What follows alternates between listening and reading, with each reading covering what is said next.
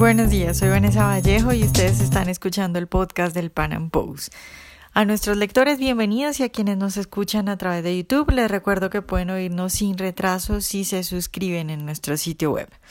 El ambiente político en España está bastante convulsionado. El independentismo catalán le ha pasado cuenta de cobro al presidente del gobierno español, a Pedro Sánchez. Le ha dicho si no nos deja independizarnos le retiramos nuestro apoyo y no va a poder gobernar. Entonces, pues la suerte de Pedro Sánchez es bastante incierta. Parece seguro que no podrá terminar el periodo presidencial. De otro lado, en medio de la crisis que atraviesa el PSOE, de las presiones del independentismo, de un PP supremamente debilitado, Vox, un partido nuevo, llenó el Palacio de Vista Alegre en Madrid y muchos pues ya empiezan a ver en este partido un obstáculo real para las próximas elecciones. En el podcast de hoy hablamos de todo esto, de cuánto puede durar Sánchez, de qué buscan los independentistas en el fondo, a qué juegan y de Vox, que ha causado ya varias discusiones dentro del mundillo libertario, porque para algunos Vox es un partido nazi y para otros es el mal menor. Nuestro invitado es Jorge García Martínez, máster en Economía de la Escuela Austriaca por la Universidad de Rey Juan Carlos de España. Jorge, buenos días y de nuevo gracias por estar con nosotros. Hola, ¿qué tal? Encantado. Saludos desde España, a Colombia y a toda América Latina. Un placer como siempre. Jorge, eh, bueno, empecemos hablando de qué ha pasado con el ultimátum que Torra y el independentismo catalán le dio a Sánchez, porque pues, yo no supe, acá no llegaron noticias de qué pasó con eso y al fin en qué terminó. Bueno, pues eh, lo que pasa básicamente es que el gobierno de Pedro Sánchez es un gobierno que ha accedido al poder con los apoyos de los independentistas catalanes, con apoyos de independentistas vascos y con apoyos de eh, partidos como Podemos. Entonces, ¿qué es lo que pasa? Que es un gobierno que depende de eh, minorías que son extremadamente radicales. Y esas minorías quieren evidentemente eh, pues romper el orden constitucional español.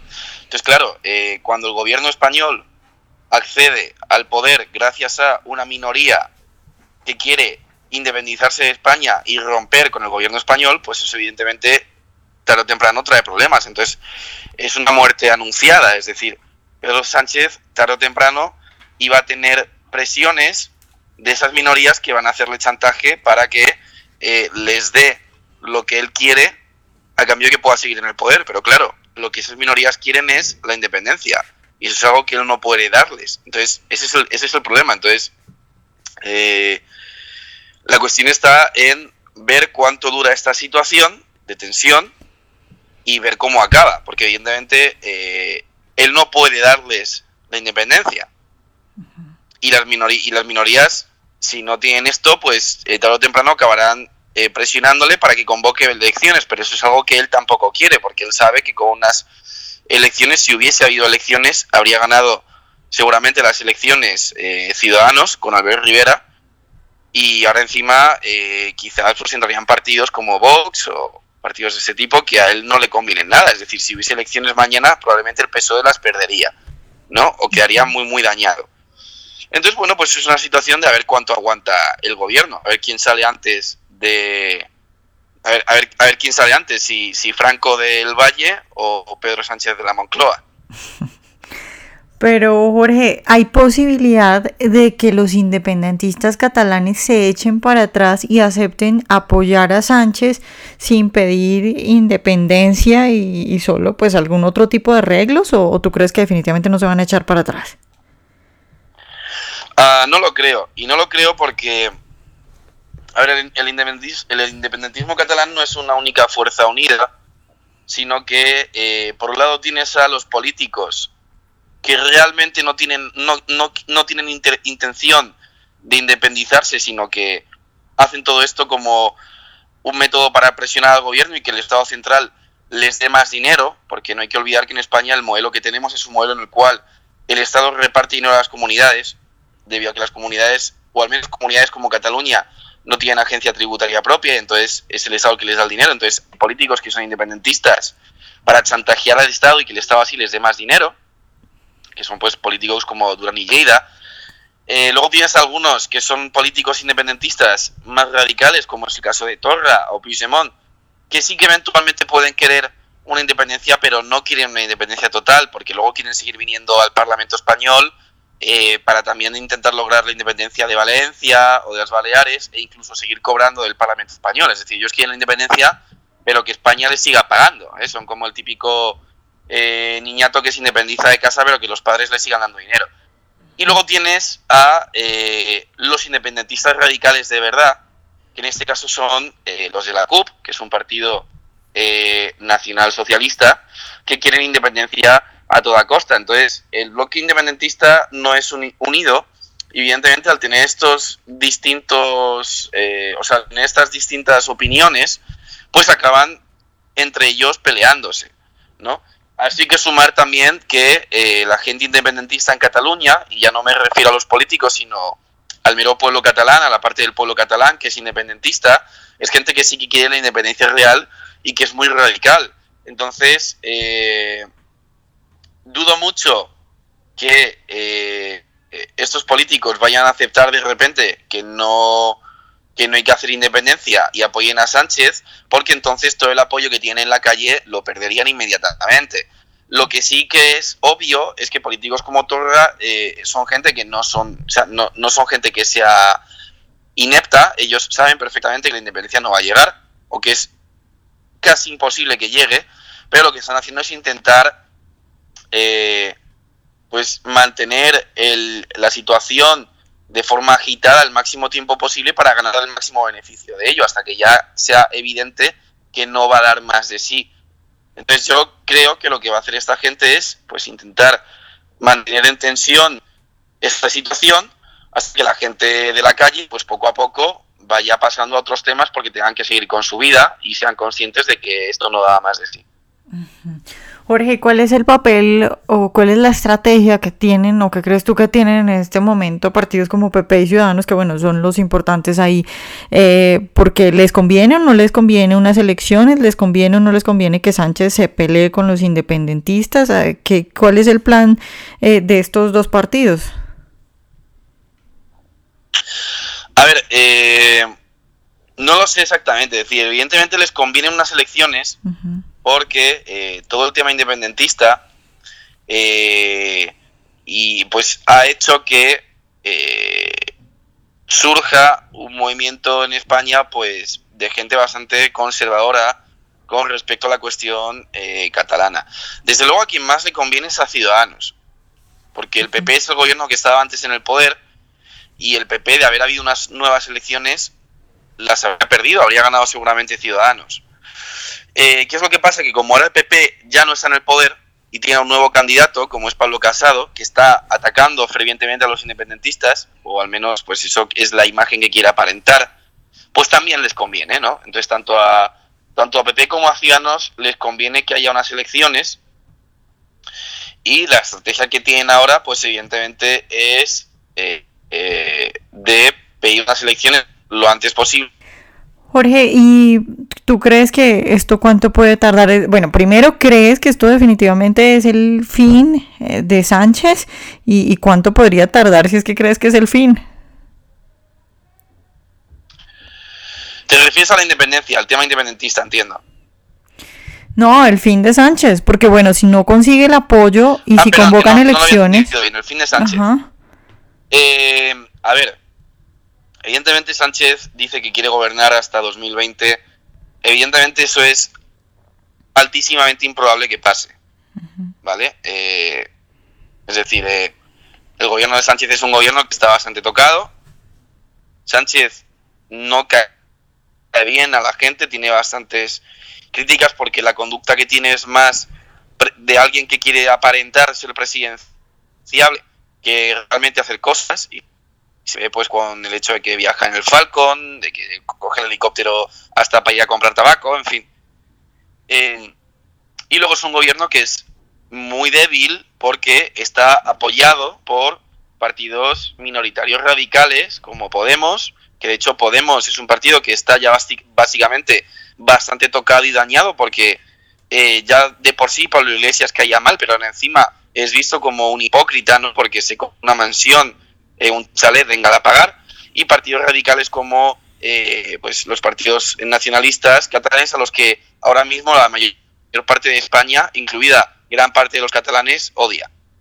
Entonces, evidentemente no hasta 2020 es lo que a él le encantaría. Yo en España veo, veo poco probable que pueda haber una revolución de tipo socialista como la que hubo en Venezuela, que haga que se mantenga un partido socialista en el poder de tiempo indefinido, ¿no? Y que acabe en dictadura. Pero bueno, tampoco lo veían probable en Venezuela en su momento. Así que no, no, no hay que confiarse, ¿no? Pero aún así lo veo poco probable. Eh, yo creo que temprano, de aquí a dos años, eh, tendrán que convocar elecciones. Y cuando convoquen elecciones, seguramente, pues, eh, la duda estará en si seguirá siendo Rivera el que más probabilidades tenga de salir como presidente, como lo era cuando Rajoy dimitió, o si ahora que está Pablo Casado, que es básicamente pues muy parecido a Rivera, parecen hermanos mellizos, eh, pues mm, vamos, la duda está en si será Hernández o Fernández, quién de los dos, ¿no? Por así decirlo, para hacer el chiste, quién de los dos será eh, presidenciable. Y tanto si es uno como si es otro, yo creo que además que, o quiero creer que harán coalición, es decir, sería muy estúpido por parte de Ciudadanos eh, o del PP llegar al poder, no hacer coalición eh, con Ciudadanos en el caso de que sea el PP o con el PP en el caso de que sea Ciudadanos y que eso provoque que el PSOE vuelva a ser elegido como candidato a la presidencia porque sí que haga coalición con Podemos y radicales independentistas. Yo creo que harán una coalición PP Ciudadanos y entiendo que Vox si tiene más eh, parlamentarios de los que finalmente parece que puede tener también y en ese sentido, pues quiero creer que Sánchez eh, perdería las elecciones. Eso puede que pase dentro de dos años o puede que pase dentro de dos meses. Porque evidentemente, como digo, el gobierno de Sánchez es un gobierno pues que está apuntalado eh, por eh, minorías radicales que le están demandando cosas que él, como presidente del gobierno, legalmente no puede cumplir. Él no puede darle independencia al País Vasco, él no puede darle independencia a Cataluña. Entonces, eh, la cuestión es hasta qué punto va a aguantar Sánchez eh, con esos apoyos y hasta qué punto van a tolerar esos apoyos que Sánchez no les dé lo que él quiere. Entonces, puede que eh, esto llegue a dos años, cuando Sánchez tenga que convocar elecciones, y hay además la probabilidad de que pierda. Eh, y la gente en España, pues la gente es tonta, pero no es tan tonta. con Zapatero al final, Rajoy en su primer mandato sacó una mayoría absoluta precisamente por el desastre que creó Zapatero. Y vamos, Zapatero al lado de, Sánchez es eh, Winston Churchill. Entonces, mm, de aquí a dos años, si Sánchez, si Sánchez sigue en el poder, la situación en el país económicamente puede estar muy, muy mal. Entonces, evidentemente, pues ahí saldría, yo creo, o puede, como digo, que pase de aquí a dos meses. Entonces, no lo sé, es una incertidumbre. Eh, en eso está pues la, la, salsa o el salseo del tema político ahora mismo en España. Claro, Jorge, ya para terminar, preguntarte de lo que todo el mundo está hablando. Todo el mundo está hablando de Vox, de cómo llenó ahora Plaza, de toda la gente que está convocando. Eh, también está la pelea dentro de los liberales de si, de si Vox es fascismo, si es eh, totalitarismo de derecha. ¿Qué piensas tú de Vox? Bueno, eh, respondiendo a la primera pregunta, eh, Vox ha llegado al poder y la derecha en España se ha fragmentado por culpa del PP. El PP es un partido eh, que cuando estaba Zapatero con Rajoy prometía bajar impuestos, ¿vale? Y de hecho, pues está todavía por ahí la firma de Mariano Rajoy en una manifestación contra la subida de impuestos de Zapatero, en la que le... y que nada más llega al poder puso a Montoro que subió los impuestos y que acabó provocando que PP tuviese una política básicamente socialdemócrata. ¿Por qué? Porque los partidos eh, conservadores, y esto no solo es algo de España, sino también se ve con el partido Tory o con Angela Merkel en Alemania, eh, son partidos que al final han sucumbido a la presión de lo políticamente correcto.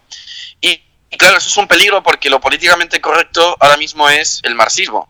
¿vale? El marxismo lleva años infiltrándose en universidades, en teatros, en cine, en música, en televisión, en periodismo, y cuando eh, eh, todo visual o todos los medios visuales que hay de prensa, televisión, eh, radio, cine, la mayoría son marxistas, lo común es ser marxista y por tanto lo normal es el error que cometemos los, los estúpidos seres humanos, somos monos eh, habladores al fin y al cabo, el error que cometemos es pues transmutar de lo común a lo normal.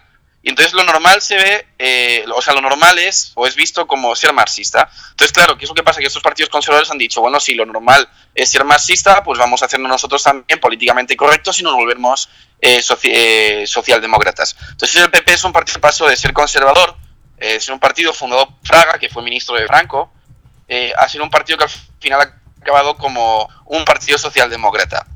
Entonces, evidentemente traicionó a muchísimos votantes, eh, les traicionó cuando negoció o cuando fue débil con la postura de en cuanto a la banda terrorista ETA, les traicionó con el tema de los impuestos y les traicionó también con el tema de Cataluña porque PP no hizo nada en Cataluña.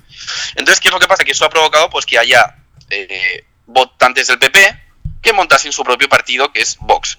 ¿Por qué? Porque aunque el PP se vuelva socialdemócrata, eso no quiere decir que los votantes lo sean. Los votantes seguían siendo la misma mayoría silenciosa que son siempre, que son gente que no dice que es de derechas, pero que lo es. Eh, y eso es lo que ha hecho que surja Vox. Evidentemente me puedes decir, bueno, pero ya existía Ciudadanos. Sí, pero Ciudadanos eh, no es de corte tan, eh, vamos a decir, conservador en cuanto a acabar con ciertos aspectos del independentismo catalán o con ciertos aspectos del socialismo que sí que tiene Ciudadanos. Y luego Ciudadanos es un partido que tiene un problema y es que es visto por la gente como un partido bastante veleta, que según dónde les dé el aire, hace una cosa o hacen otra. Entonces, Vox ha surgido precisamente porque, eh, pues eso, porque el PP no ha hecho su trabajo. Eh, y creo que va a tener bastantes votos. O sea, yo creo que Vox va a ser un éxito electoral bastante fuerte en España y que se, va, se va a notar. Y de hecho, eh, a eso se contribuye el hecho de que toda la prensa socialista ahora les esté empezando a nombrar eh, pues constantemente en las, en las televisiones. Em, sobre el segundo tema que decías, y ya para terminar, de la pelea entre los liberales. A ver, Vox yo no un partido fascista. Eh, el fascismo entendido como tal, que es nacionalsocialismo, yo no creo que Vox sea eso. Vox creo que es un partido nacionalista, eso sí, y de corte conservador, eh, liberal. ¿Vale? Eh, es verdad que Vox eh, se ha reunido a veces por acercamientos nacionalistas con nacionalsocialistas, ¿vale? Abascal se reunió en su día con Le Pen, cual yo creo que fue un tremendísimo error, ¿vale? Porque no tiene un nacionalsocialista con un nacionalconservador pero como digo, creo que Vox es un partido eh, nacional conservador y nacional conservador que además es conservador liberal. Eh, la diferencia entre un nacional socialista y un nacional conservador es muy grande. Es decir, eh, básicamente un nacional socialista puede ser Hitler, bueno, puede ser no, es Hitler, y un nacional conservador sería alguien como Churchill, ¿vale? Ambos son nacionalistas, ambos defienden una nación fuerte, pero Hitler desde un punto de vista socialista y Churchill desde un punto de vista liberal conservador. Entonces, eh, eh, es una diferencia muy grande la que hay entre el nacionalsocialismo y el nacional eh, conservadurismo de tipo liberal. Vox es un partido nacional conservador liberal, más conservador que liberal, esto también es cierto. y Trump, por ejemplo, sería un nacionalista conservativo, y digo conservativo y no conservador porque en Estados Unidos, como bien sabemos, ser conservador no implica lo mismo que en Europa. En Europa ser conservador implica pues eh, proteger y, resguardar tradiciones más de corte cristiano y de corte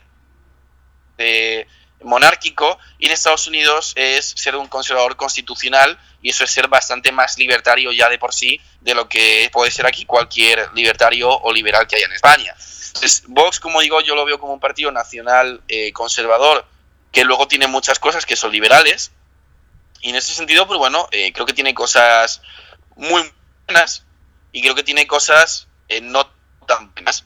Eh, como todos los partidos, es decir, no hay ningún partido ahora mismo en España que yo diga, bueno, pues es únicamente libertario y tiene posibilidades de llegar al poder, porque el PLIB, que es el partido que hay, que es libertario, pues tiene una cantidad de votos ridícula.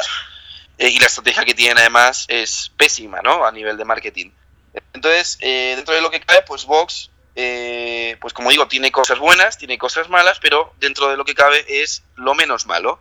Es verdad que tienen cosas que, pues yo puede que no esté de acuerdo, yo no estoy de acuerdo con que haya que prohibir pita el himno, eh, no estoy de acuerdo con que haya que prohibir los vientres de alquiler, ni creo que la PAC sea algo que se tenga que intentar solucionar, sino que creo que es algo que hay que directamente intentar eliminar lo antes posible, ni tampoco defiendo ciertos tipos de subvenciones que ellos proponen, porque creo que serían mejor con excepciones fiscales, pero a efectos generales, eh, todo, el llamamiento, todo el llamamiento que hacen a defender la libertad y los derechos como la igualdad de la ley o, la propiedad frente a los nacionalsocialistas catalanes, que eso sí que son fascistas de eh, el llamamiento que hacen a eh, bajar los impuestos, a reducir el Estado, a unificar ayuntamientos y todo ese tipo de cosas, o a proteger las fronteras de inmigrantes eh, ilegales y desde luego a no dar ayudas a la inmigración ilegal, pues creo que son cosas eh, bastante, positivas, bastante positivas y creo que son más cosas que la gente demanda. Y ahora mismo pues eh, hay mucha gente, muchos politólogos rascándose la cabeza preguntándose por qué las, las, clases más obreras están empezando a votar a la derecha, ¿no? ¿Cómo es posible que los obreros que siempre han sido de izquierdas estén votando a la derecha? ¿Por qué en Estados Unidos el cinturón industrial votó mayoritariamente a Trump? Y la respuesta es muy simple y es porque eh, eh, si hemos el mensaje de estos partidos eh, conservadores liberales, lo que están proponiendo desde un punto de vista liberal es bajar impuestos e incluso, en los mejores casos, reducir la presencia obligatoria de sindicatos y desde un punto de vista conservador, lo que están diciendo es que evidentemente ellos no quieren dar el dinero de los impuestos de los obreros de a inmigrantes que vengan de otros países, que vengan además atraídos por ese dinero que le van a dar gratis, que les dan gratis, pero que sale de, esto, de los impuestos de esta gente, ¿no?